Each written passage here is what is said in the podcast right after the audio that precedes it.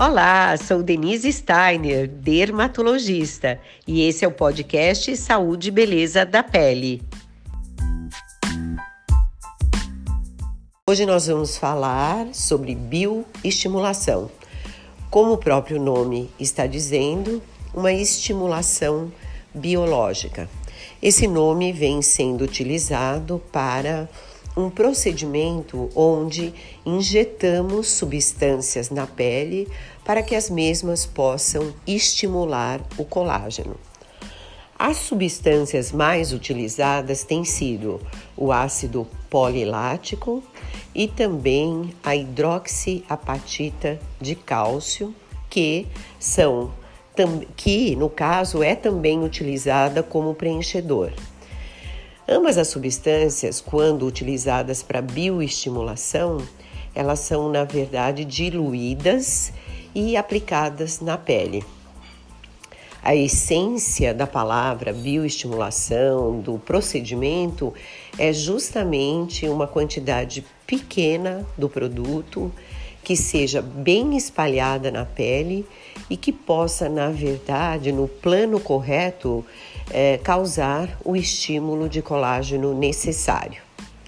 A bioestimulação pode ser feita para o tratamento do rosto.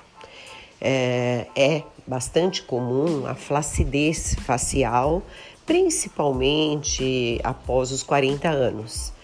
É, aliás, lá pelos 30 anos, nós já começamos a diminuir a quantidade de colágeno produzida, e sendo assim, a flacidez vai caminhando. Claro que existem questões individuais, genéticas, de haver maior ou menor produção. E também é, outras situações ligadas a doenças, é, ligadas a medicamentos que podem prejudicar essa produção.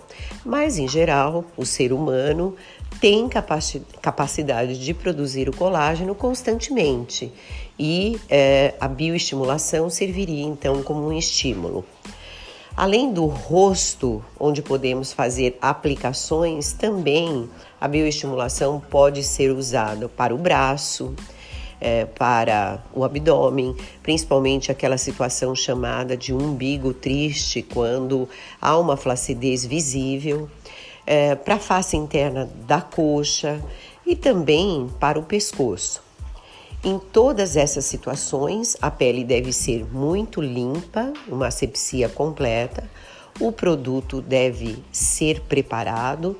Em geral, o ácido polilático para o rosto é diluído em 10 ml de soro e ou água destilada. E eh, no caso do corpo, em geral, para 20 ml. A hidroxiapatita pode ter variações maiores na sua diluição, 1 para 2, 1 para 4, dependendo do uh, que nós estamos desejando no resultado daquela aplicação. Depois de diluída, a substância então vai ser colocada em seringas e a aplicação na pele vai ser feita com cânulas ou agulhas, dependendo da situação o grande segredo é o nível de aplicação. Em geral, nós, tamo, nós estamos numa parte da pele chamada subderme, é, quando está começando a camada de tecido gorduroso. Esse é o melhor plano de aplicação. Sendo assim, essa substância então é distribuída o mais homogêneo possível na região. É, áreas maiores, em geral, são utilizadas cânulas, a agulha ela fica com uma restrição para áreas pequenas. Depois que o produto é distribuído, é interessante que se faça uma massagem, um pouco menos com ácido polilático e um pouco mais com a hidroxiapatita de cálcio, para se observar se não há nódulos eh, e se eh, está havendo uma boa distribuição do produto. A aplicação é ligeiramente dolorosa, os pontos de entrada para o uso da seringa eh, são anestesiados. A pessoa não deve sentir dor eh, nos dias subsequentes e ela pode ter um, um ou outro hematoma. qualquer situação diferente disso deve ser avisada ao médico. Em geral, é, há uma orientação para que o paciente massageie a região, se possível, na sua casa. E é óbvio que o médico vai observar é, 15, 20 dias depois para ver se houve uma boa distribuição. Efeitos colaterais são raros e estão relacionados mais aos problemas da técnica, às vezes quantidade de produto é, maior numa região que outra, é, e a, às vezes também a falta de massagem. A bioestimulação vem ser hoje um recurso bastante interessante na área de dermatologia é, para a melhoria da flacidez e também da qualidade de pele. Os melhores resultados são vistos, em geral, três meses após a última aplicação.